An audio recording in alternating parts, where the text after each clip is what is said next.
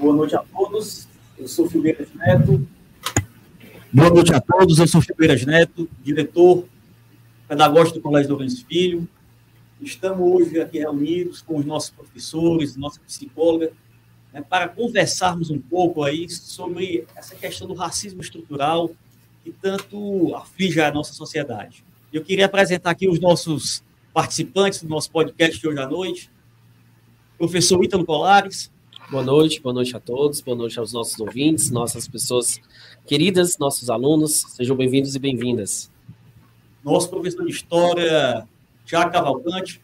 Boa noite, boa noite a todos os ouvintes, boa noite aos meus colegas participantes aqui da mesa, para esse debate extremamente frutífero, interessante, por que não dizer polêmico, né? a nossa psicóloga, Rayane Nunes. Boa noite, alunos. Sejam bem-vindos. É um prazer fazer parte também desse momento e representar essa temática tão importante. E o nosso professor de Sociologia, Cícero Robson. Boa noite a todas, boa noite a todos, alunos, internautas, colegas aqui. Estamos aqui para debater. Antes de começar o, o, nosso debate, eu queria só lembrar que estamos aqui sem máscara, porque estamos todos testados e vacinados. Tá? Estamos todos com passaporte sanitário. Tá?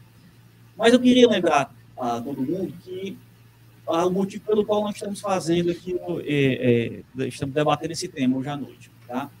Muita gente não sabe, mas sexta-feira agora é, é feriado, tá?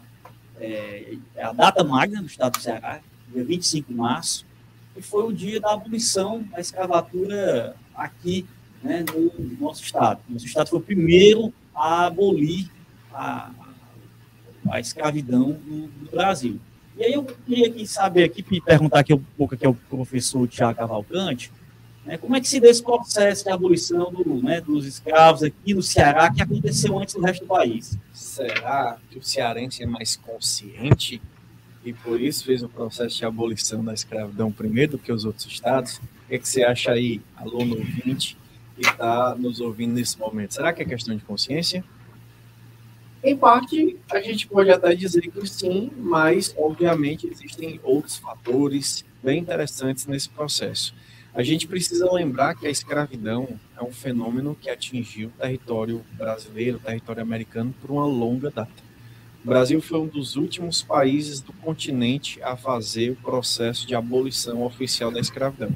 E queria lembrar uma realidade muito triste, que apesar da gente falar em abolição oficial da escravidão, situação de, escra de, de, trabalho análogo à escravidão acontece até os dias de hoje em muitos locais do país. Infelizmente, isso é uma realidade que ainda existe e que a gente está longe de se livrar. Mas, vindo aqui ao ponto da questão, a escravidão aqui no Ceará, ela nunca foi tão exigente ou exigida como em outras regiões do país. A gente precisa lembrar que a lógica do trabalho escravo ela era voltada principalmente para atividades econômicas como açúcar, a mineração, e nenhuma das duas se deu aqui no nosso estado. Né? O açúcar que aconteceu aqui aconteceu de forma muito diminuta, mais voltada para o mercado interno. Então, as principais atividades econômicas que se desenvolveram no Ceará foi a pecuária e o algodão. E nenhuma das duas exigia uma grande quantidade de mão de obra escravizada. A pecuária, pela natureza da atividade. O gado no Brasil, de uma forma geral, é criado extensivo. O gado é criado solto. Adivinha o que, é que acontece, professor Cícero? Se a gente colocar um escravo em cima de um cavalo para tomar conta de um boi que está solto. É três prejuízos que você vai ter. Você vai perder o escravo, o cavalo e o boi, porque eles vão fugir, né? Então, assim, a pecuária, pela natureza dela, não vai utilizar muito escravo. Tinha escravo na pecuária? Sim, mas não era a mão de obra predominante. Vai se utilizar a mão de obra do mestiço, vai se usar a mão de obra do índio, que vai se adaptar muito bem à pecuária, e vai se usar a mão de obra dos brancos pobres, e o algodão, mesmo sendo uma atividade agrícola em grande escala, uma plantation que precisava de muita mão de obra, também não vai utilizar muito escravo, porque o ciclo do algodão plantado no Ceará é um ciclo curto.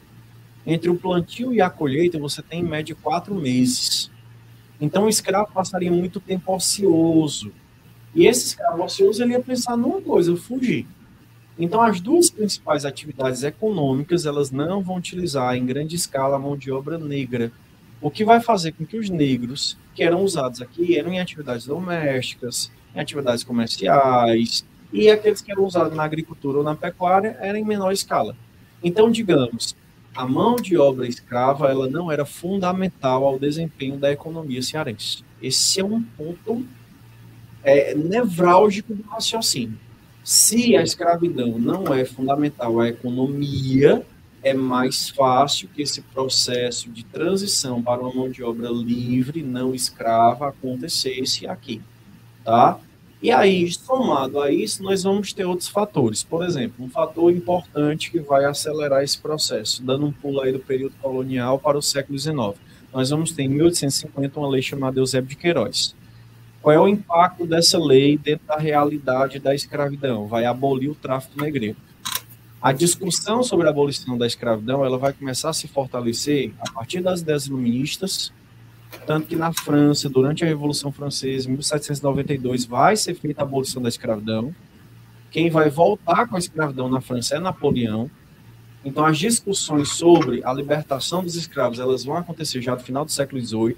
Durante o século XIX, praticamente inteiro, os ingleses nos perturbam para que nós diminuamos o tráfico e, fa e façamos o processo de abolição da escravidão.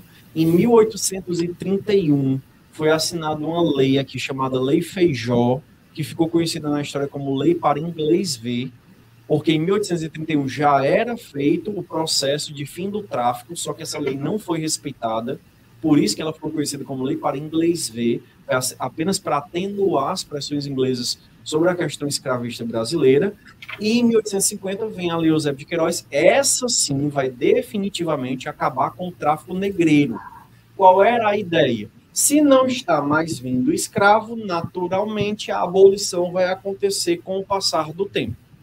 Só que mesmo não vindo escravo, questão da reprodução natural, etc, etc, esse processo estava demorando demais.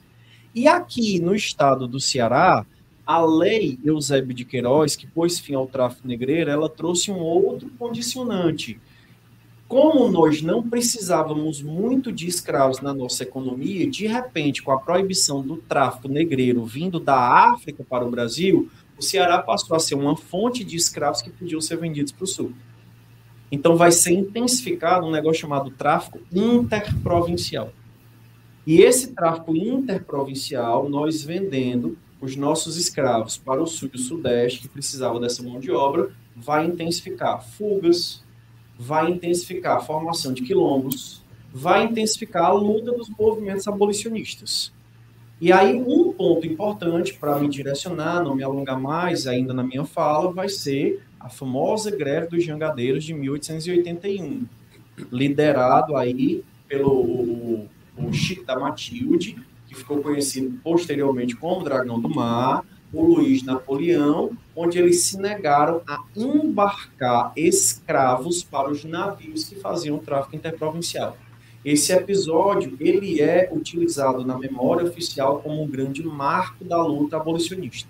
Essa recusa dos jangadeiros de levar os escravos da praia até os navios que iam levar os escravos para o sul é um marco desse processo.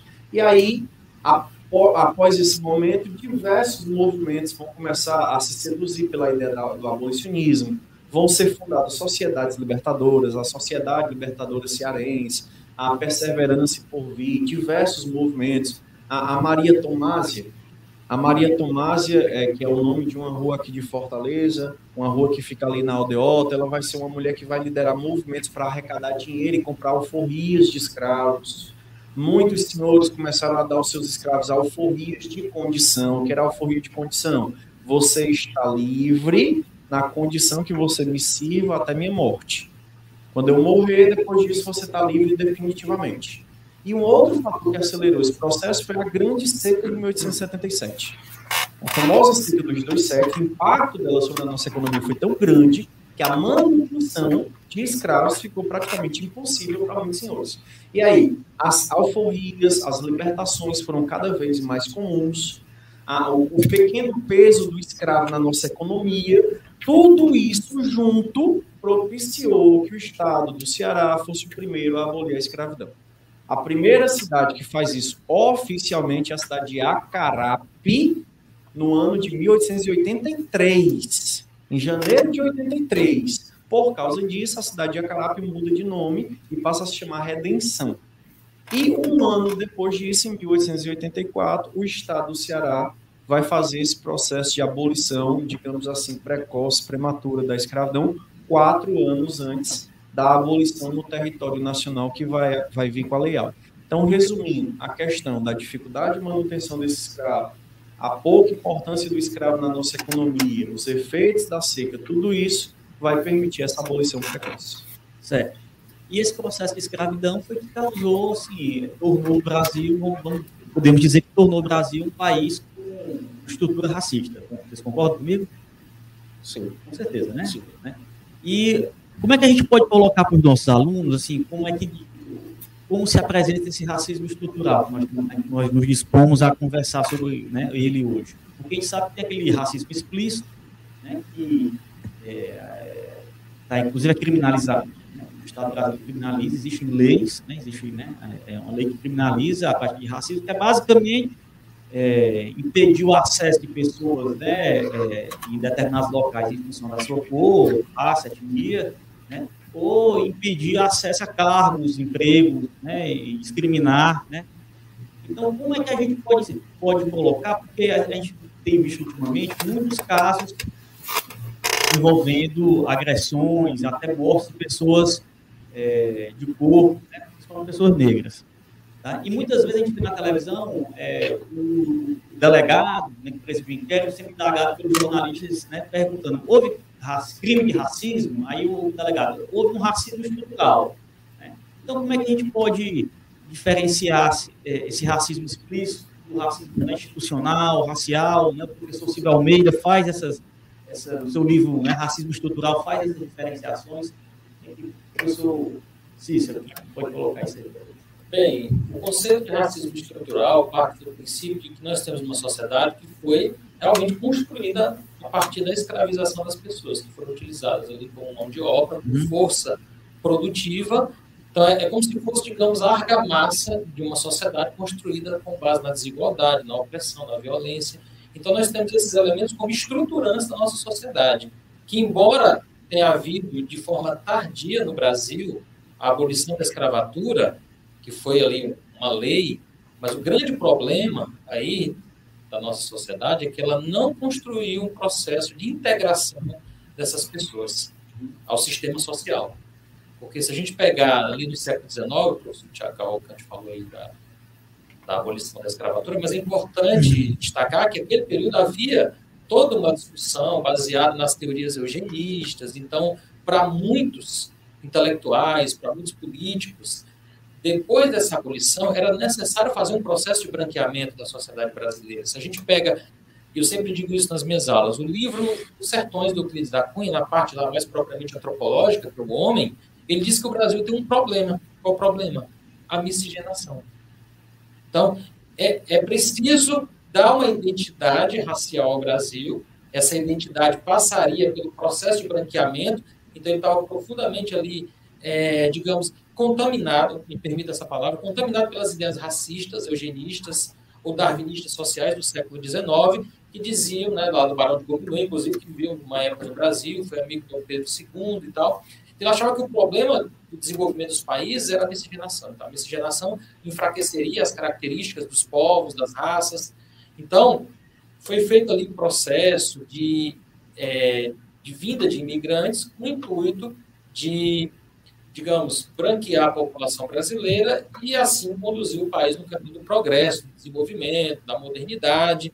Embora se celebre tanto aí a Lei Áurea, dentre outras datas, elas foram marcos importantes, significativos, mas não vieram acompanhadas de um devido processo de integração dessa população que se colocou na foi, colocada na marginalidade. Não foi dada a elas, como dizia o sociólogo Florestan Fernandes, a possibilidade de ascensão social ou democratização do acesso à renda, do prestígio social e do poder. Então, nós temos uma sociedade construída a partir da desigualdade, da violência, da exclusão, do preconceito, que se manifesta hoje tanto da forma mais evidente, pode ser tipificada como crime de racismo, ou uma injúria racial, ou de maneira muito sutil, até imperceptível, porque nós, de alguma maneira, reproduzimos. Eu, eu digo isso sempre para os alunos, nas conversas, como tenho a oportunidade de falar isso, todos nós somos produtos dessa sociedade. Então, em tese, nós temos ainda a marca do racismo no nosso comportamento, na nossa linguagem, na nossa forma de ver o mundo. Então, o racismo está entranhado, embora às vezes imperceptível, mas está entranhado nas nossas relações. Então, só para fechar, racismo estrutural é isso. É, digamos, essa herança construída com base na desigualdade, na violência, que nos legou, que nos deixou uma sociedade profundamente preconceituosa e desigual. Tá, agora assim, é, essa questão da miscigenação. É, algumas pessoas entendem que, pelo fato do Brasil ser um país muito miscigenado, ele não, ele seria, não seria racista, seria menos racista do que nações em que a divisão de, de, de raças é bem clara. Né? É, nações que a gente chama de é, países bicolores, né? como, como os Estados Unidos, Reino Unido. Eu pergunto a vocês, vocês acham que existe racismo no Brasil de forma explícita, de forma evidente? Isso que foi com que estavam assim na é. Eu trouxe aqui um poema do Luiz Gama. Já sofreste algum racismo, professor Ita? Não, imagina, né? Eu trouxe um poema do Luiz Gama que diz o seguinte: Em nós, até a cor é um defeito, um imperdoável mal de nascença, o estigma de um, de um crime. Mas nossos críticos se esquecem que essa cor é a origem da riqueza de milhares de ladrões que nos insultam, que essa cor convencional da escravidão, tão semelhante à da terra, abriga sob sua superfície escura vulcões onde arde o fogo sagrado da liberdade. Luiz Gama, um dos maiores poetas negros que o Brasil teve, abolicionista também. E o Cícero falando das questões do racismo, né, e eu me lembrei do Franz Fanon, quando ele traz a ideia do processo é, condenados condenados da terra, né, quando ele vai trazer a ideia do, do processo de descolonização da mente passa a, a questão do racismo ela passa por essa estrutura que o Cícero apresentou, social, de desigualdade, né? Mas ela também passa por um processo de colonização de mente, de colocar o negro sempre num lugar abaixo, né? Colocar o negro sempre num lugar de, de, de, de, de não privilégio, de não evidência, ou quando se coloca é ridicularizando o negro, ou uh, uh, trazendo a ideia do negro no sentido de é, apenas força bruta, né? Carolina de Jesus, uh, Carolina de Jesus não, foi Conceição Evaristo, né? Ela falou que as mulheres negras não é dado o processo de intelectualidade às mulheres negras, né?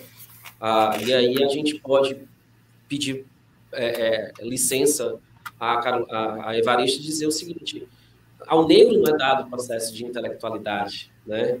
É descrédito o negro, né? E quando tem um negro dentro de uma banca discutindo algo, logo embranquecem esse negro, né? Uhum. Não estou citando nenhum direto para ninguém.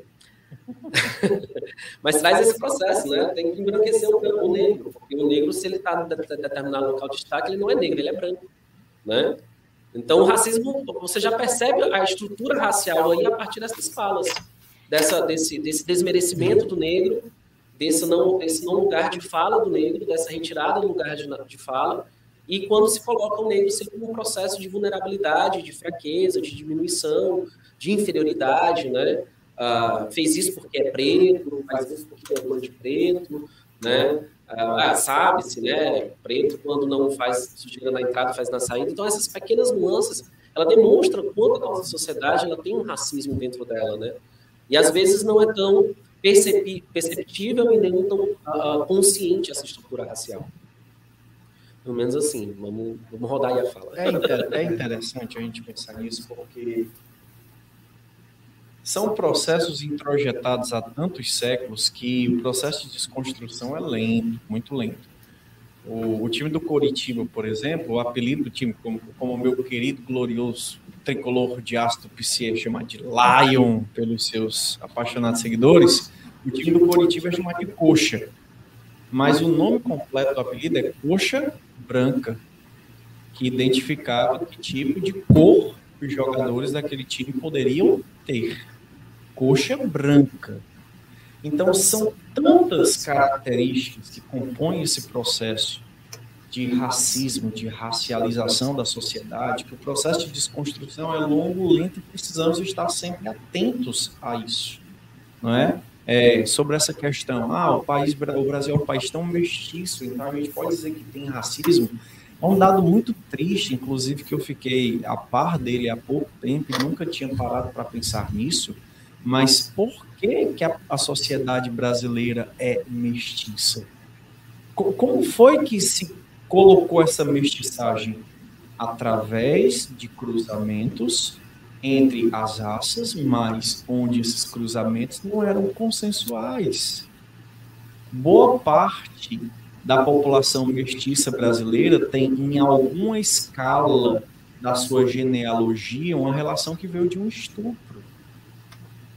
Eram homens brancos que estupravam mulheres negras. Raramente havia um homem negro que tinha a possibilidade de ter relacionamento com uma mulher branca.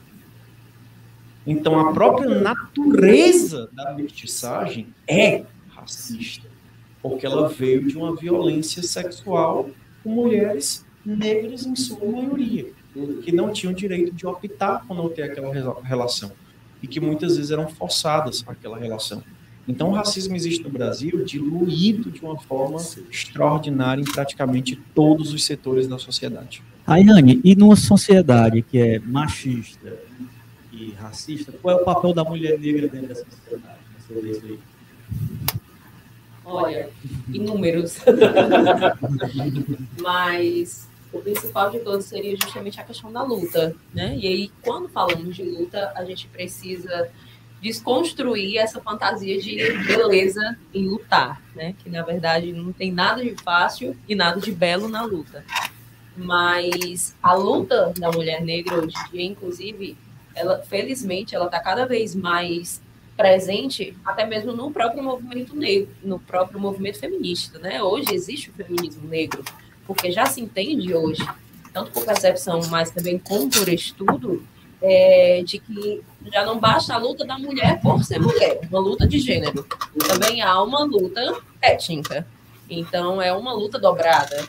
E aí a, a luta se dá justamente no momento em que a gente precisa se impor frente a inúmeras limitações que existem, seja organizacional, seja como o Ítalo falou de não haver essa oportunidade, falou então que precise ser branco para ter autoridade na fala, e até mesmo a questão da controvérsia, né? Se você fala e se você não é branco, mas a sua fala é alta, a sua fala é para ser ouvida, então não é uma fala, é uma agressão. Então, são um, uma das características que se compõe essa luta da mulher. Hoje, é, na sociedade hoje, eu diria justamente a questão dela frente à militância, mas a militância coerente, no sentido da compreensão do que realmente é o feminismo, é, porque infelizmente, por falta de interpretação nossa, entendemos muitos atos é, que se dão como ah, vieram de feministas e que na verdade não faz sentido com os valores do feminismo. Então, a nossa luta hoje, como mulher, como negra, não é somente dizer que se é mulher, é mostrar a forma de ser mulher. Então, é uma luta triplicada. Entendo.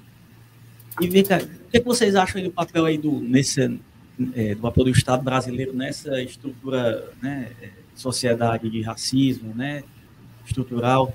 Porque ao mesmo tempo que o Estado brasileiro ele, ele condena o racismo, né, ele tem leis que condenam, que o racismo, ele também é, ele pratica repressão né, contra grupos minoritários. Né? A, gente, a gente percebe esse racismo estrutural na forma por exemplo, de abordagens policiais, ou eu estou enganado? Né? Assim, existe um papel dúbio. Inclusive, é, a gente queria até ter uma pergunta de uma aluna nossa sobre é, essa questão da segurança das pessoas negras. Bruno, por favor, coloca aí a, pergunta da, da aluna, por favor. Oi, eu sou a aluna Ana Graziela, do terceiro TELF, do Colégio Arenso Filho, e eu queria saber qual a influência do racismo estrutural na segurança das pessoas negras no Brasil.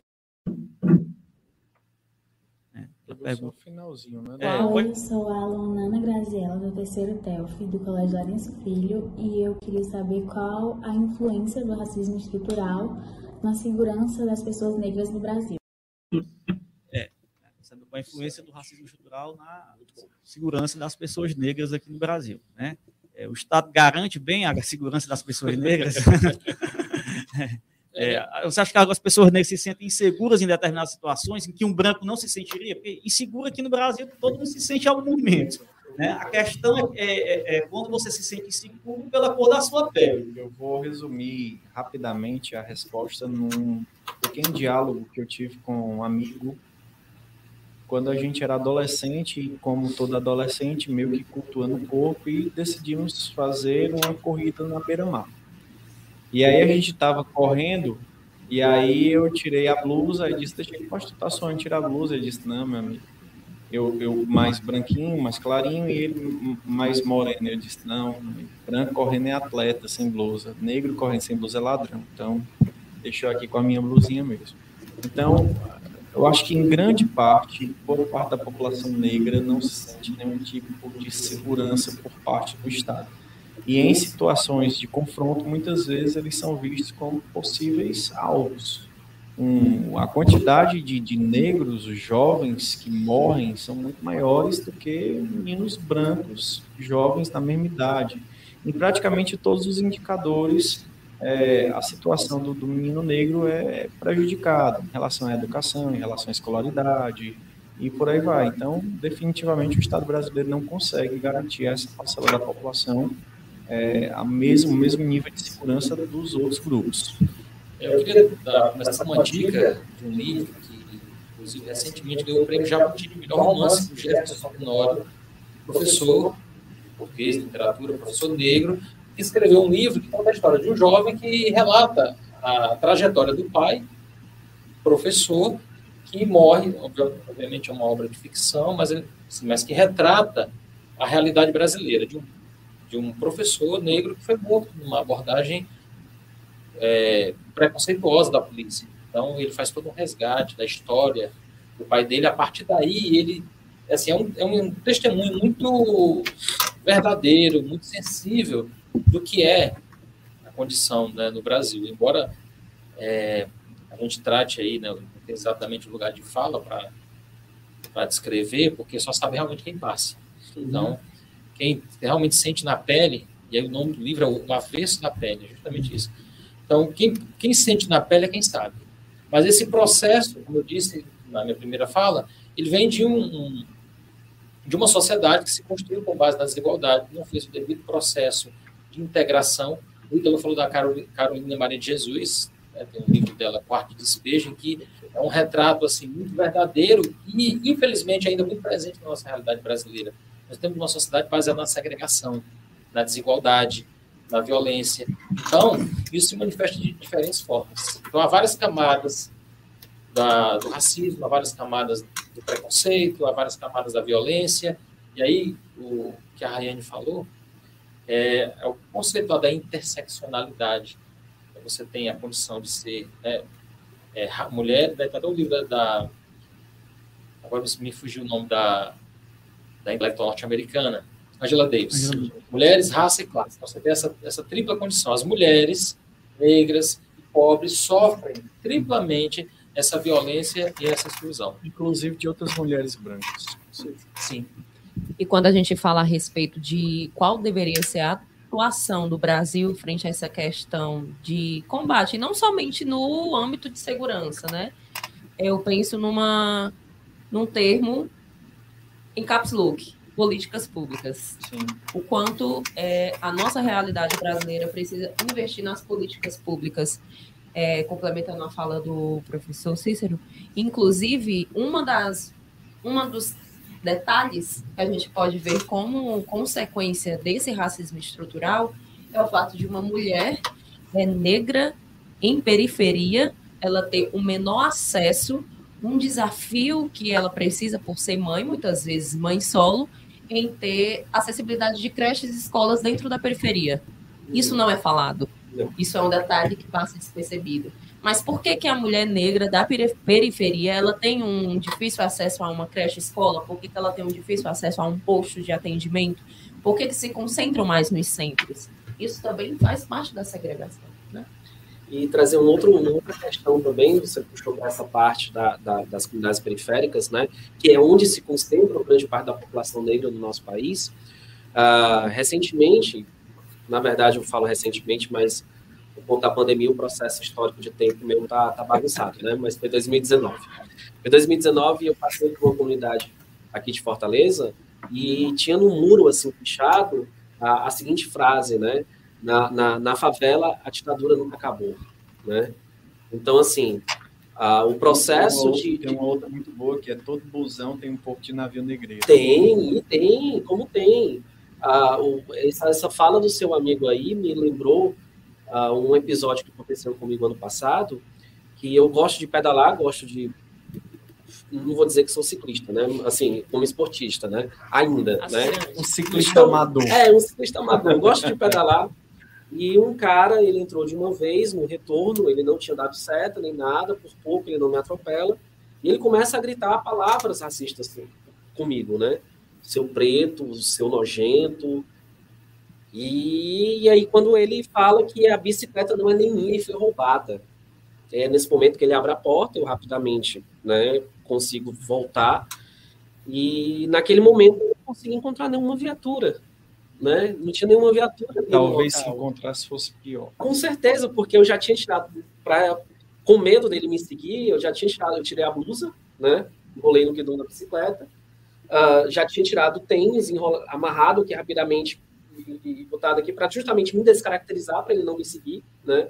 Tinha tirado a máscara, né? E se provavelmente parasse, seria pior, né? Muito pior.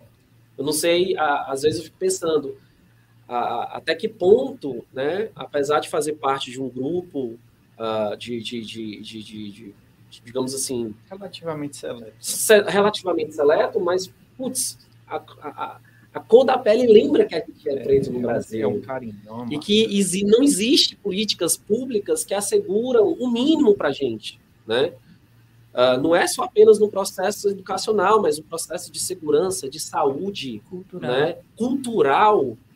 Ah, ah, quantos, quantos, quantos artistas negros nós temos para nos inspirarmos, né? Então, assim, o Estado em nenhum momento ele beneficia isso. É, é, é, quantos, quantos diretores negros nós temos, né? Quantos artistas, quantos cantores, quantos movimentos, né? É, quando movimentos de rua de, de, de- de juventude negra ou de movimentos negros que são é, criminalizados, que são, é, é, digamos assim, perseguidos porque é de rua, né? Ah, ah, fora outras coisas aí. Então, infelizmente, o Estado ele falha muito e eu concordo com a professora na questão da, da- das políticas públicas. Falta políticas públicas, Deixa né? E conscientização da nossa cidadania, da nossa, da- do, do cidadão brasileiro de, de entender que a gente só quer viver. Nós tivemos alguns ganhos civilizatórios nos últimos anos com a aprovação de algumas leis que, inclusive, Sim. combatem o racismo. Então, no caso do Ítalo que ele descreveu, provavelmente isso seria tipificado como uma injúria racial.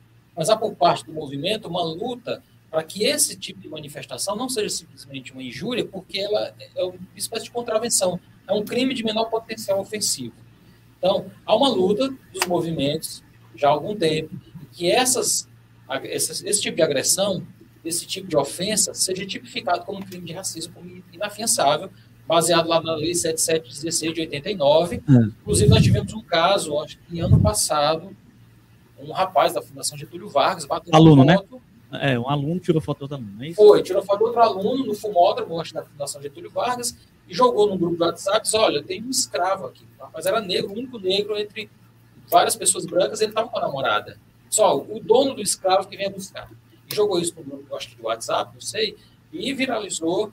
Então, ele acabou sendo punido, e na decisão da juíza, ela disse na sentença o seguinte, que a ofensa não foi proferida só contra o rapaz. Ele ofendeu toda uma comunidade, toda uma história de um povo que historicamente vivenciou a violência, a exclusão, e a pena me parece que ficou em torno de quatro anos, então ela muito possivelmente não vai resultar numa prisão. Mas simbolicamente teve um efeito positivo de mostrar que as injúrias, as práticas racistas não vão passar em branco, Sim. né? não vão passar é, sem punição. Não, que- não queria me exceder nesse ponto, mas é porque é, surgem tantas Eu coisas. só, só, queria só, é, eu queria só esclarecer para os alunos, que ele falou aí sobre injúria racial e, e- e crime de racismo, explicar para os nossos alunos que tem uma diferença né, entre o- o- os dois tipos penais, tá?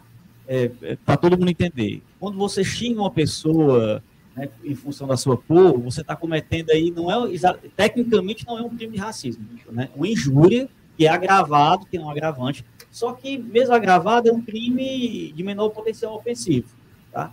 O crime de racismo aqui no Brasil é inafiançável e imprescritível, ou seja, a, a imprescritível significa que, mesmo com o decurso do tempo, a ação penal de punição não, não se extingue. Né? E, é, é, ela, ela perdura enquanto a pessoa for viva.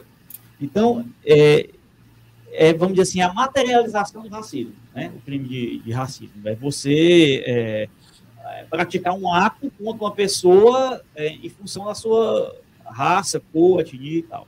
Né? Como falei aqui no começo, né? o acesso a algum, algum local, impedir a promoção, a contratação de uma pessoa dentro do emprego, no serviço público, né? utilizar, é, é, promover o, o- o racismo, né? utilizar, no caso, uti- utilizar a suástica, né? que é os símbolos nazistas, estão aí expressamente indicados como crime de racismo. Tá? Então, é. Mas pode continuar. É só, para esclarecer eu, eu ouvinte só aqui. interromper, assim, só para fazer uma, uma pequena observação, porque normalmente a gente, para simplificar, diz assim, a injúria racial é individual, o crime de racismo é, com- é cometido contra uma comunidade. Não, não, não, mas, mas também individual, pode ser também, né? É. E, e o crime de racismo é quando ele é uma prática discriminatória, quando ele, digamos, ele veda, ele proíbe a entrada de alguém, a participação de alguém, pela origem não só é, é racial, mas é étnica, religiosa e até de procedência nacional. A gente estava até conversando que a lei sofreu uma alteração nos anos 1990, e ela tem uma abrangência maior. Então, Uhum. digamos, as práticas discriminatórias são todas previstas, né, a punição é prevista nessa lei antirracismo. Mas a decisão da juíza acabou virando uma espécie Sim. de precedente, porque aquela injúria racial foi tipificada como racismo, como uma prática racista, discriminatória. Até que ele colocou em redes sociais, né? Ele Isso. colocou em redes sociais e deu um amplitude E acaba virando uma jurisprudência que pode ser usada por outros como exemplo a ser seguido. É, é muita coisa que aparece. Eu, eu lembro de um caso também relativamente recente, onde uma socialite, né, essas emergentes da vida, decidiu fazer uma festa temática onde a temática era escravidão. A temática era escravidão. É, um sentada num trono com duas pessoas negras, uma de cada lado, a- acorrentadas. Como se Duas fossem mucamas. pessoas escravizadas. Então, é coisa como essa. Quando você eh, precisa da proteção do Estado e o Estado é exatamente aquele que promove a- o racismo contra você. Teve um caso, e aqui, pelo amor de Deus, não se trata de criminalizar todo o aparelho policial, mas a gente sabe que coisas como essa acontecem. É, nas manifestações de 2013, tinha muita gente nas manifestações, e teve um caso que me chamou a atenção. Um rapaz que no meio daquela correria, bomba de efeito moral explodindo, ele foi capturado pela polícia. O rapaz era negro. E aí a polícia começou a utilizar aquele tratamento educado que, que se dá contra as pessoas que estão em manifestações como essa, principalmente pessoas negras. Aí o rapaz, rapaz, eu sou, eu sou, eu sou trabalhador, eu sou professor de história. E aí, poxa, professor de história o quê? Tem uma aula de Revolução Francesa. E o cara deu uma aula de Revolução Francesa para os policiais. Os policiais, pô, realmente é professor, e pararam de agredi-lo, né? Então, por favor, aí, caso estude Revolução Francesa, que pode salvar você de uma surra no meio da rua.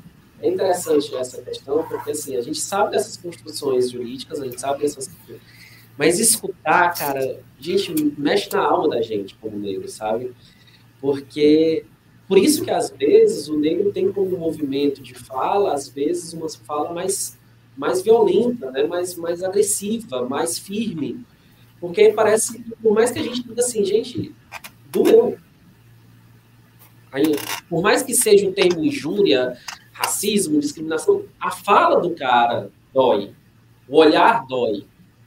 Você entrar num shopping e ter dois seguranças perto de você constantemente é ruim. Eu tô aqui para comprar, tô para consumir como qualquer outro. Eu trabalhei em relação a isso, né? Eu vou comprar com meu dinheiro. Eu não vou fazer nada. isso dói. E pelo fato de doer, né, isso traz a, a- a- alguns problemas, isso traz algumas coisas, né? E mexe com a gente. Por isso que ah, volto falando sobre essa questão da, da, da descolonização da mente e, e- e uma forma de a gente né, trazer um, um fortalecimento para a comunidade, para as pessoas negras, é, é- é trazer a ideia do seguinte: se manifeste, né, com uma ideia aí. É, e não é não romantizar a luta, não romantizar o, mo- o movimento, não romantizar as estruturas de, de, de, de, de dizer, ó, basta, não dá, cara, não dá. As piadas, as falas, né, as construções, a, a, a ideia da estrutura em si, não dá, não se aceita mais, é um basta mesmo. Né? E como o Tiago falou, né? é, o professor precisou comprovar Que é que era professor, professor por conta da cor. E aí, pensando também no que Cícero falou a respeito das leis. Sim, já existem leis. Mas até que a gente chegue na lei para você comprovar, ou por isso que é cada vez mais importante a gente falar sobre racismo, sobretudo estrutural. Né? Porque isso, inclusive, também é uma- um exemplo de racismo estrutural, de que você tem leis. Uhum. Ok, que bom que temos. Mas até que você chegue na lei, que seja contestado, é, a sua pele já passou na frente. Então você pode ser preso e depois que é absolvido, ou você pode ser morto, como são os casos que a gente ouve, né? Depois que a gente sabe do noticiário de um caso de um negro morto, é que você vai entender que foi um equívoco da, da polícia, ou enfim, de quem estava naquela situação, né? Ou seja, a, reafirmando isso de que a gente precisa estar comprovando a nossa fala. A ideia do racismo estrutural, porque ele, como eu falei há pouco, estrutura as relações sociais. Então, nós tivemos alguns ganhos legais, civilizatórios, que são também fruto da transformação estrutural da sociedade. Então, são passos lentos, ou como se a gente pegar o conceito lá do Norbert Elias de processo civilizador, ele é cheio de avanços e recursos. Então, se de um lado nós temos algo que, de certa maneira, melhorou de 20, 30 anos para cá, porque era comum a gente ver na escola, eu presenciei isso, talvez até tenha compartilhado também essas brincadeiras preconceituosas de racista, em que um colega de sala era estigmatizado, era, era excluído por conta da cor. Nós tivemos alguns ganhos na lei, no comportamento, na percepção do racismo, mas precisamos avançar mais. Sim. O professor Tiago Cavalcante falou aí da questão do racismo, das práticas racistas, aliás, da, do trabalho análogo à escravidão que nós temos no Brasil, ainda hoje. É importante lembrar que nos últimos oito, dez anos, o Ministério do Trabalho, que acho que nem tem mais, não sei se deixou de ter, parece que voltou, é, mas a, a verba, a destinação orçamentária para se combater o regime de trabalho análogo à escravidão no Brasil tem diminuído.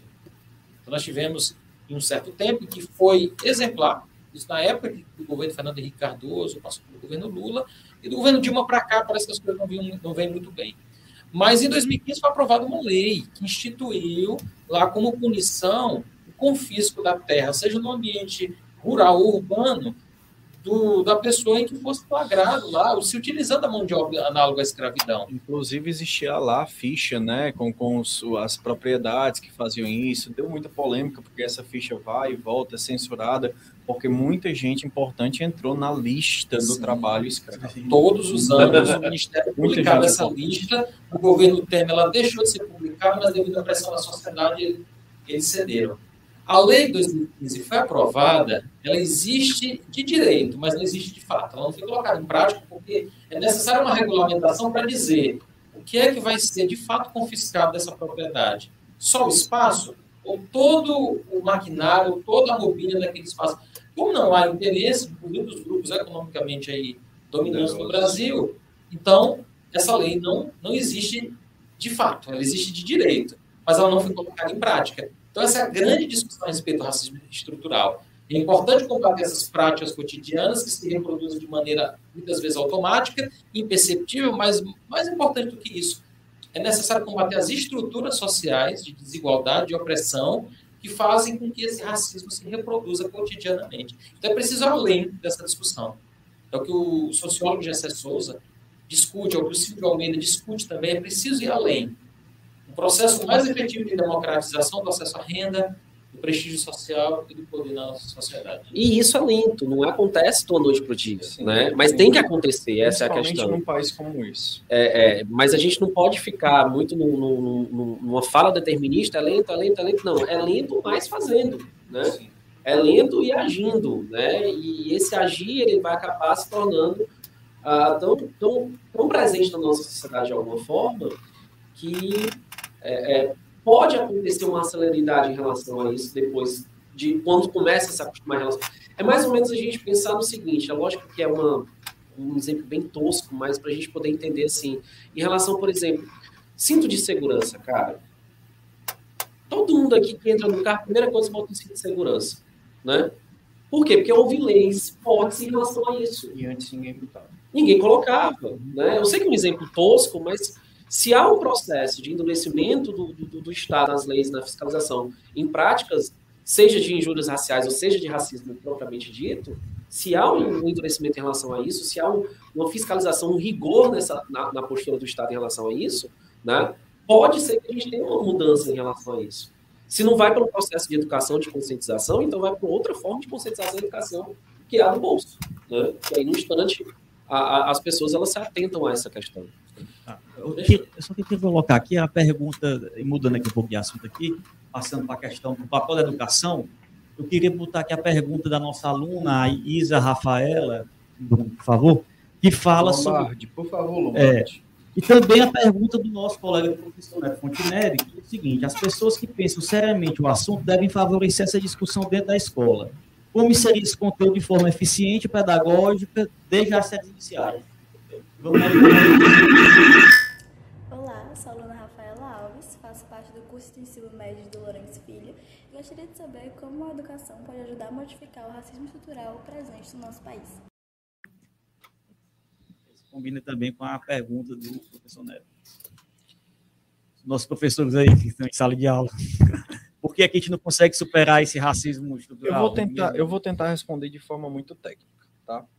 O primeiro aspecto para responder isso é que, como foi colocado aqui, existem pequenas conquistas que vão se efetivando. A Constituição de 88 ela trouxe muitas mudanças em relação a isso, né? Por exemplo, preconceito discriminação passou, principalmente o racial, passou a ser crime inafiançável, imprescritível. Antes não existia isso.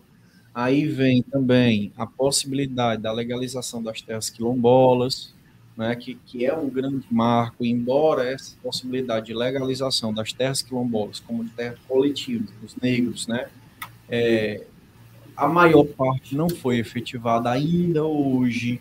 Muitos desses quilombos, embora tenham esse direito, eles não, não gozam dessa, dessa coisa efetivamente, de, de serem donos das suas terras, mas a lei foi fabricada. Mais à frente, nós temos as políticas afirmativas, que vai estabelecer a questão das cotas raciais, que vai ser abordada logo em seguida.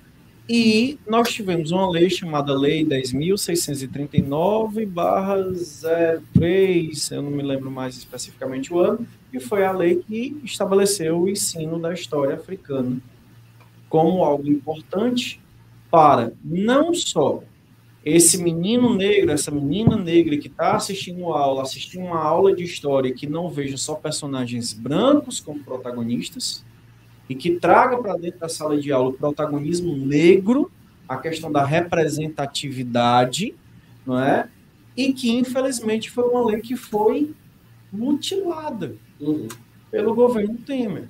O governo Temer desobrigou a necessidade disso. Eu, enquanto estudante universitário, vi a dificuldade da universidade colocar isso em prática. Não tinham professores que tinham formação teórica dentro dessa área para poder possibilitar nós, futuros professores, a trazer isso para a sala de aula. Então, veja o tamanho da dificuldade desse processo, de trazer a representatividade, de trazer a história desses, desses povos negros, de trazer isso para um público bem maior. Né? Então, isso daí é um grande dific, dif, uma grande dificuldade, mas não impede que processos sejam feitos para que essa situação seja melhorada com o tempo. Eu acredito que, a, a, respondendo à pergunta do professor Neto, é, trazendo uma das coisas muito importantes, né, trazendo essa representatividade, por exemplo, para a literatura, né? Vamos ler mais autores e autoras negros, negras, né? Vamos, vamos colocar, poxa, eu achei fantástico, né? Quando a nossa escola colocou quarto de despejo para ser um, um, livro de, de orientação, né? Um livro prático. Uh, e assim, primeiro porque além de ser uma das, uma das uh, escritoras negras maravilhosas que eu amo de paixão, além é, é, é gente como a gente, né? Não é uma pessoa que está lá no seu castelo escrevendo, é uma pessoa que escreveu dentro da comunidade, viveu a, a realidade, né? viveu a, a, o processo de racismo, de exclusão, de, de machismo, né? de desigualdade social, de, de classicismo. Né? Então, a gente precisa colocar pessoas negras e negros uh, para a gente ler mais pessoas negras, né? a, Unicamp, a Unicamp trouxe o livro Racionais agora na, na sua prova, a Unicamp e a, e a FUVEST. Trazer mais artistas negros para poder apresentar mais né, essa diversidade. A gente, por exemplo, tem no sistema norte-americano o Spike Lee, que está fazendo um trabalho fantástico. Aqui no Brasil, a gente tem também grandes artistas negros e, e, e cineastas negros, e que, infelizmente, de alguma forma, isso não é explicitado para a gente, né? não é trazido assim para o grande público. Então, a educação ela pode passar por esse processo e ter, fazer com que as crianças, principalmente, a partir das crianças, trazer essa ideia de representatividade. Né? Uma criança negra, ela abre um livro e ela vê uma princesa negra, né? não uma princesa branca. É, o menino vê um herói negro, né? Então, assim, isso eu acredito que a, esse pequeno gesto já pode causar grandes transformações, já pode causar grandes, grandes, grandes transformações, né?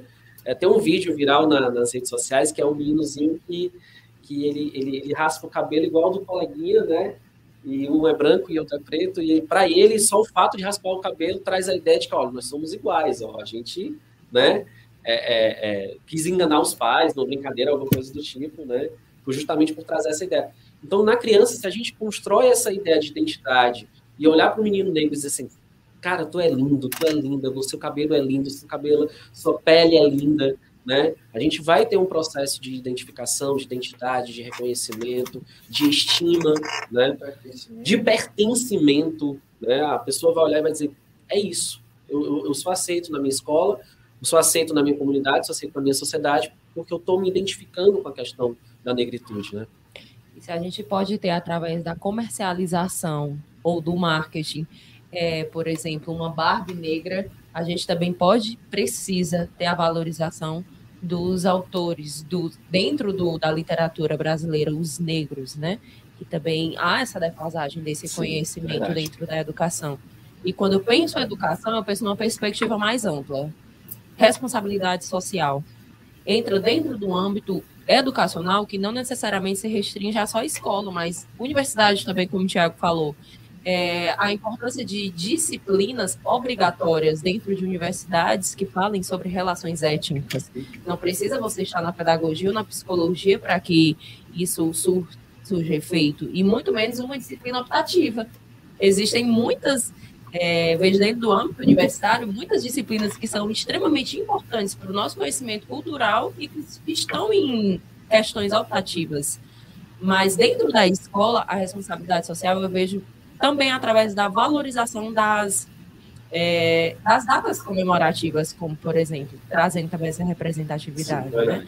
A gente pode falar sobre o Dia da Mulher, a gente pode falar sobre o Dia da Mãe, então a gente também pode falar sobre a Carta Magna, a gente também pode falar sobre o Dia da Consciência Negra, e trazer como ações para dentro da escola, tanto particular como pública, né? Não existe um, um cenário propício para isso.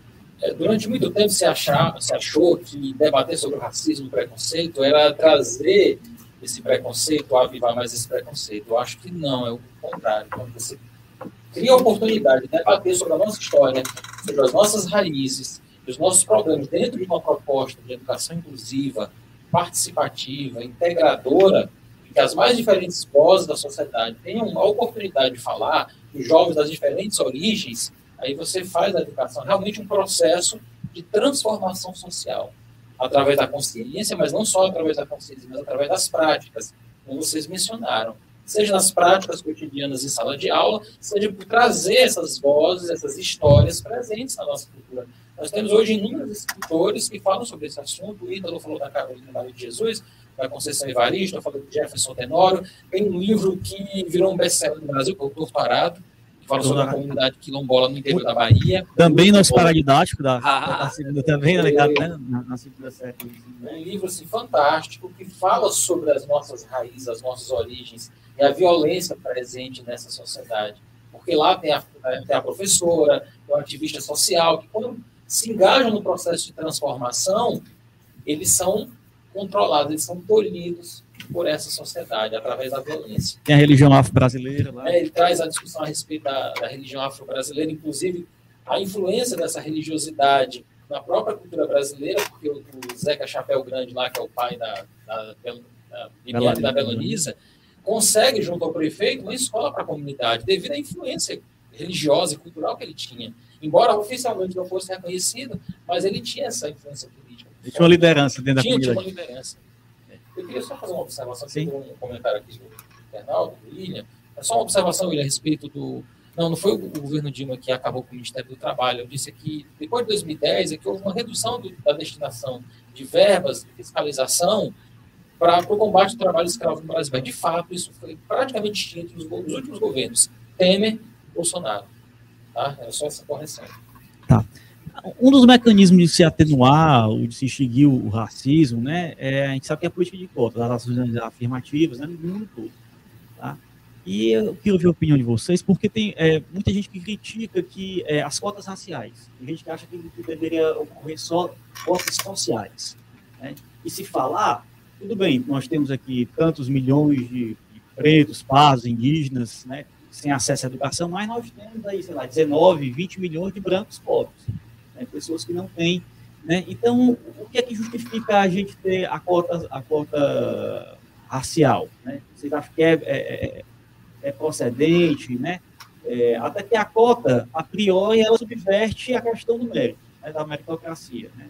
De repente, um, um direito que estava destinado, a priori, a um determinado grupo, vai ser para outro, em razão de circunstâncias sociais e razões históricas né, que a sociedade resolveu, o Estado resolveu dar aquele direito a, a um determinado grupo. Como é que vocês acham que que deve funcionar as cotas, né? Inclusive, esse ano são 10 anos a lei de cotas, né? Está prevista uma revisão do, né? Já vi intelectuais negros, americanos, por exemplo, dizendo que, que lá ainda existem as ações afirmativas, né? Começaram na década de 60 com a, a- a- o movimento de lutas pelos direitos civis, e tem até intelectuais negros que acham que já deviam ter sido extintas, né? Que, que deve ter o prazo de validade, porque se, se você permanece muito tempo com essa política de cotas, é, os negros, os não brancos, começam a achar que precisam de uma muleta, entre aspas, para se tornar iguais ao- a- aos brancos. Vocês concordam com essa afirmação? Como é? Quero ver a opinião de vocês aí. É, nós temos o artigo 5 da Constituição que diz que todos são iguais perante a lei. aí? É, uma Só igualdade que- formal. É, uma igualdade formal, o princípio da isonomia, mas é preciso lembrar uma frase lá que é atribuída a Aristóteles, que devemos tratar né, igualmente os iguais. Respeitando suas desigualdades, tratando de igualdades Isso. desiguais. Então, esse é um princípio, a igualdade é uma meta, é um objetivo. Nós temos uma sociedade igual? Não. Então, nós precisamos criar mecanismos para reparar uma injustiça e uma violência construídas historicamente. Então, as chamadas medidas afirmativas são, digamos, a evidência de que não basta simplesmente você reconhecer o preconceito e trabalhar no sentido de é, educacional, tentar evitar o preconceito do dia a dia, combater as práticas do cotidiano.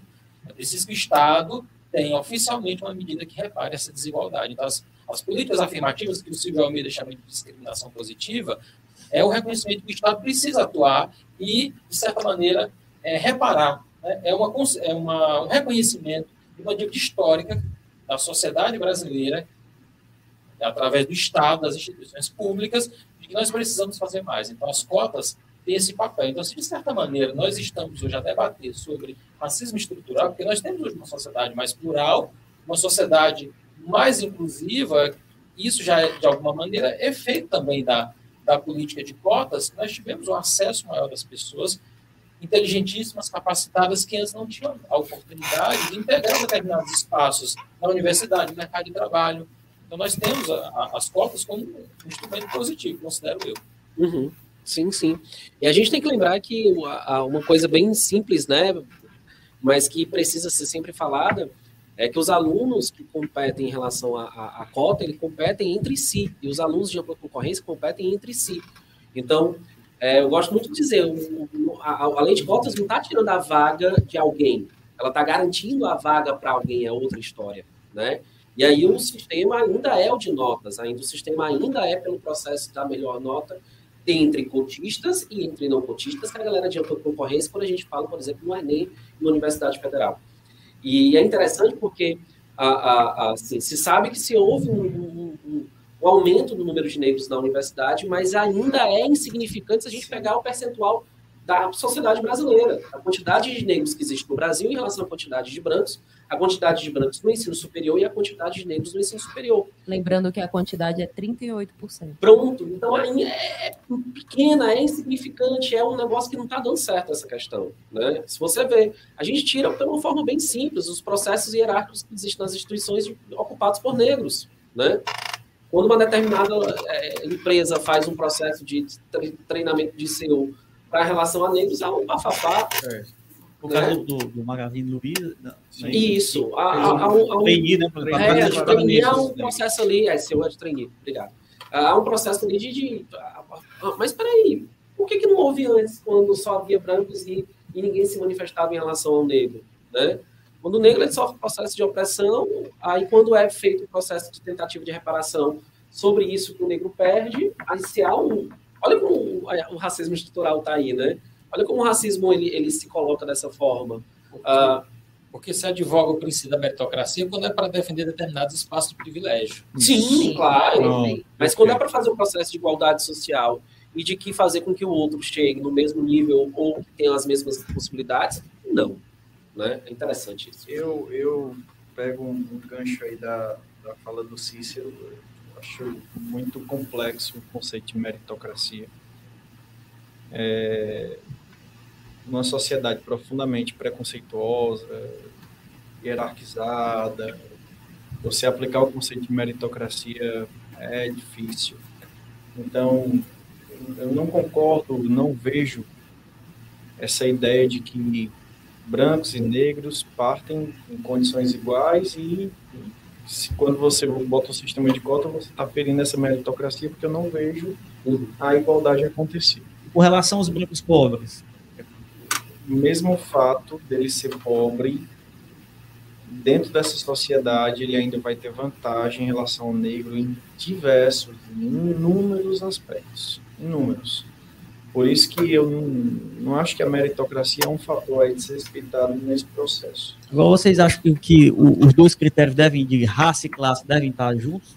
Porque, em, em outras palavras, é correto ter cota só racial, independente da renda, beneficiar uma pessoa que é, que é, é negra, né, não branca, né, independente dela ser pobre ou não, e parece que na, nas cotas para a universidade não acontece dessa maneira, porque tem vários componentes. Tem o componente racial associado ao alto de escola, de escola pública. De repente, um jovem de periferia que não é, é considerado tão negro, ele tem lá também cota social. Cota social. É, as cotas Exi sociais. Existe, existe uma cota para egresso de escola pública né, que não está atrelada à renda, porque não necessariamente o aluno de escola pública ele é pobre. Né? Inclusive, tem, é, é, tem uma tem são quatro cotas aqui né, na nossa universidade. Né? Duas delas têm limite de renda, né? as outras duas não têm. Todas para egresso de escola pública. Né? Nós sabemos que tem algumas escolas públicas que fazem processo de seleção, né? que já fazem, já, já tem uma, uma, um filtro, né? inclusive social. Né? É, e as pessoas provenientes daquelas escolas públicas, elas estão concorrendo dentro da cota. Né? E não estão. Tem uma cota lá que não tem nem é, restrição de cor e nem de renda basta ser agressa escola é, Então, assim, a, gente, a opinião de vocês, deveria, assim... E outra coisa, tem gente também que há crítica também de se haver duas cotas, vamos, vamos supor, a cota para ingresso na, na universidade e a cota para concurso público o acesso ao, ao, emprego. Porque, uhum. segundo né, a, essas pessoas que criticam, se uma vez que houve já a, o acesso à universidade, se garantiu a igualdade. A partir daí, não, teria, não faria sentido ocorrer uma cota, por exemplo, para um concurso público.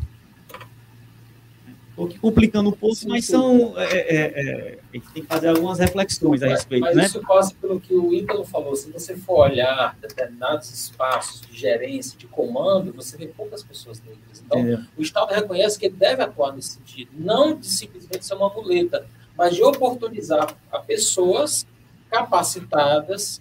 E aí a questão do mérito não é desqualificada, existe a questão do mérito, porque ele vai ter que ingressar pela nota também, isso depende de uma qualificação, mas a cota é uma forma de você, digamos, derrubar algumas barreiras.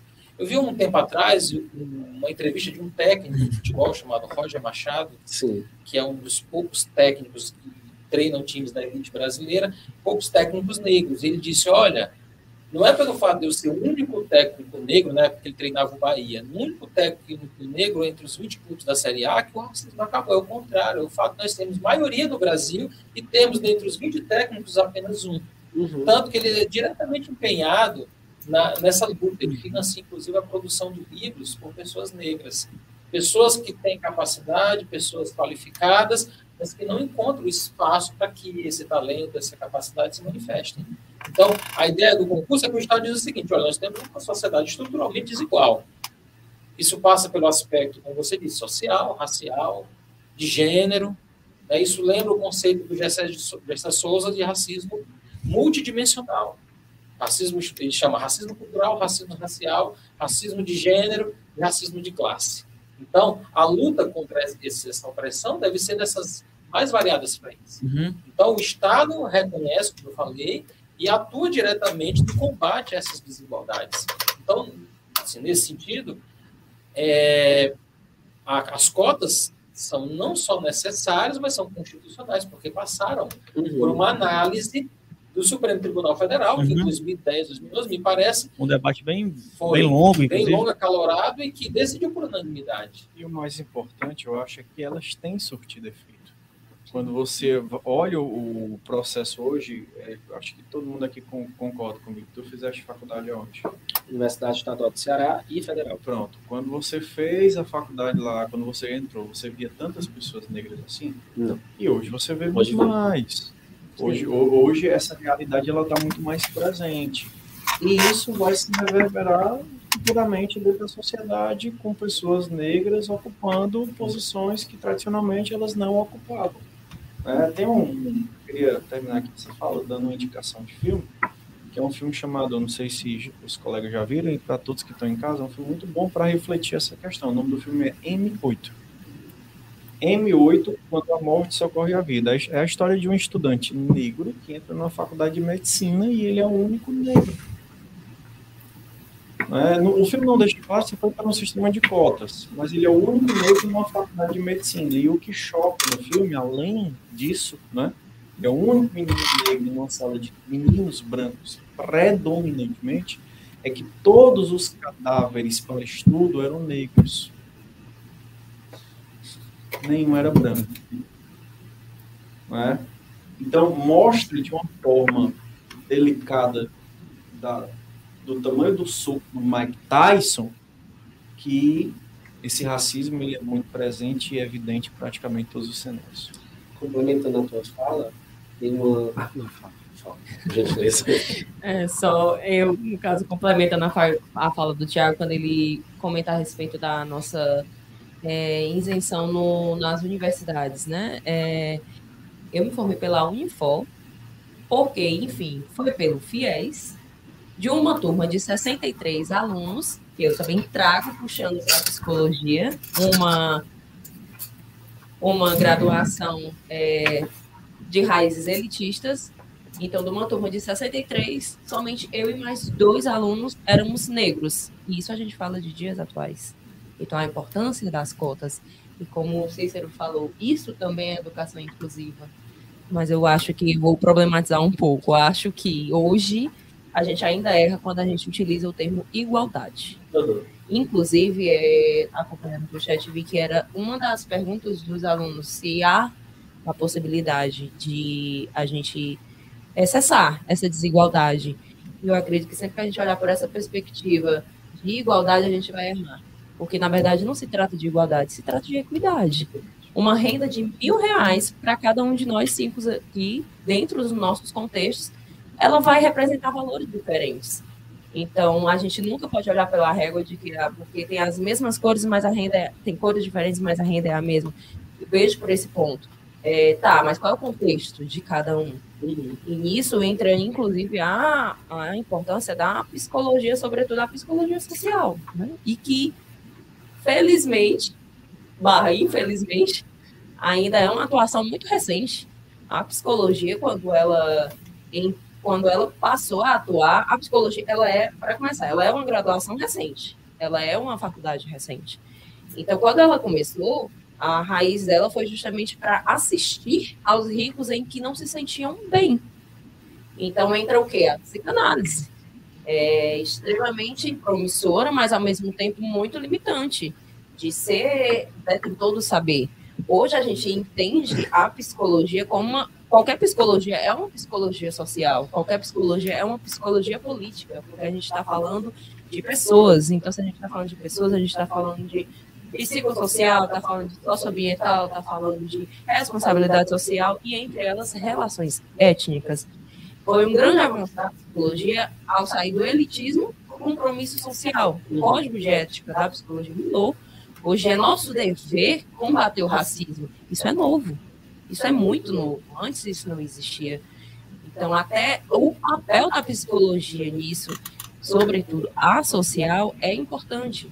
Porque, inclusive, é, ao falar de é, pessoas negras, a gente tem também como estudos, a gente sabe que as pessoas negras são as pessoas que mais apresentam transtornos de ansiedade generalizada, são as pessoas que apresentam maiores índices de depressão. Por quê? Não é coincidência. É, o fato de carregar o peso da sua cor também carrega marcos históricos. É, o quanto você precisou lutar mais que o outro, o quanto você precisou gritar mais que o outro, o quanto a sua autoestima interfere na sua cor, o quanto a sua é, segurança, a sua autoconfiança, ela está também ali atravessada pela sua cor. Então, a gente precisa não só, é, dentro da educação, falar sobre políticas públicas, mas a gente também precisa citar a atuação na, no social, no SUS, no TRAS, CAPS, que são todos órgãos que já tratam das questões psicossocial do sujeito e principalmente o negro, né? Inclusive como a, uma conquista muito grande que as pessoas hoje ouvem com muita facilidade, mas que ninguém, pouquíssimas pessoas sabem disso, sobre os atendimentos valores sociais da psicologia. Não se sabe. Muitos acham que os valores sociais sempre existiu. Não, não sempre existiu. E foi pensado justamente nisso, é, prezando pelas minorias, prezando pelos negros que têm esses enfrentamentos na sociedade. Eu ia falar uma frase do, do filme Estrelas Além do Tempo, né? Eu acho que reflete um pouco desse debate sobre a questão das cotas, que é dito pela cientista negra quando ela diz assim: toda vez que a gente chega próximo à linha de chegada, vocês botam um pouquinho mais lá para frente. então, toda vez que a gente está pertinho dá de conquistar alguma coisa, aí se joga mais lá para frente, se faz outra coisa, né? Parece que nunca querem que os negros cheguem em um determinados lugares, mas você sempre joga lá, não. Vamos esticar um pouquinho mais a linha da largada aqui ou a linha da chegada, que eles têm condições aí, vamos estar aí, eles têm isso, eles têm aquilo. Eles né? aguentam. Eles aguentam, né? Falar em equidade, uma palavra interessante, uma frase que eu considero emblemática do sociólogo Boaventura de Souza Santos, que ele diz o seguinte: devemos lutar pela igualdade toda vez que a realidade, a sociedade nos discriminar. Devemos lutar pela diferença toda vez que a sociedade nos descaracterizar.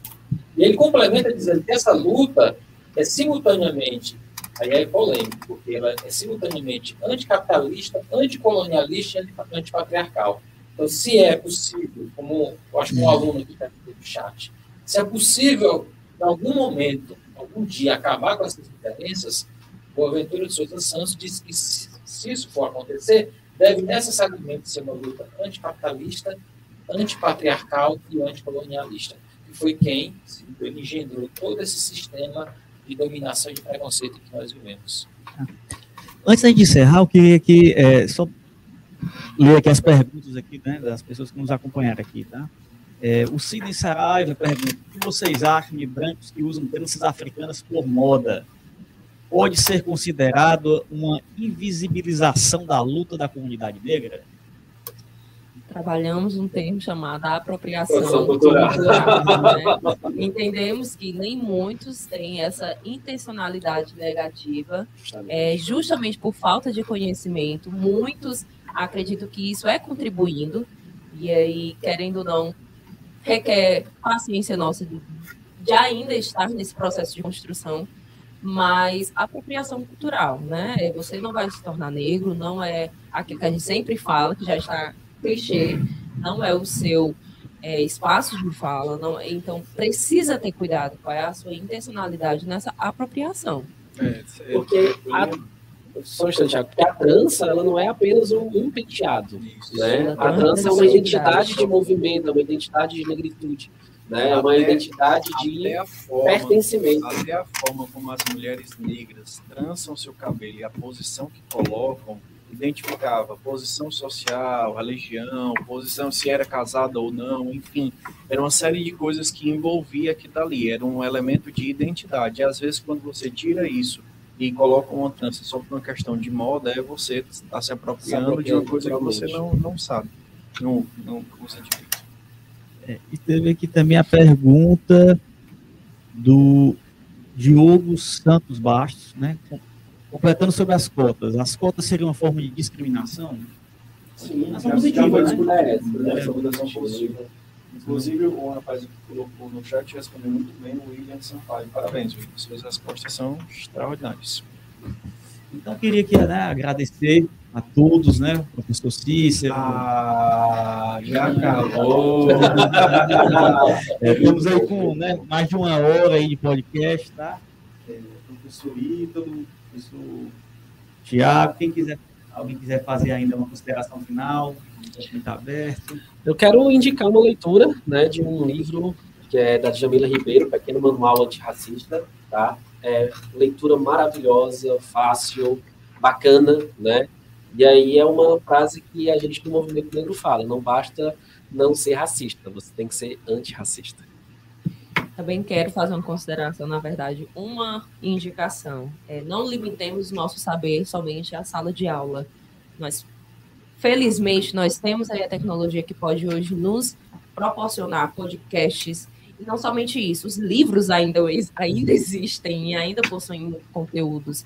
É, então, sempre busquem saber mais, até mesmo para é, tornar a fala de vocês mais robusta, para tornar o conhecimento de vocês mais próprio. É, há, uma, há um vasto conhecimento sobre a temática, a gente não precisa que seja um podcast é, referente a uma data comemorativa que envolve negros. Não precisa que a gente se limite a esses pequenos espaços. A gente precisa conhecer, a gente precisa ir além. Eu queria agradecer o, o debate. Eu acho que eu saí daqui um ser humano melhor do que entrei. Acho que é extremamente válido isso, que mais temas sejam discutidos. E dizer que é isso, a gente está num processo de construção e desconstrução a todo momento. Então, se serviu para que você incomode as suas certezas e transforme a sua pessoa para algo melhor, eu acho que valeu a pena. Bem, queria agradecer pela oportunidade de debater novamente, pegando aqui o gancho do professor Tiago, é justamente um processo de desconstrução que envolve né, o processo de dúvida, de crítica, de questionamento, e eu acho que esse é o papel do conhecimento da educação.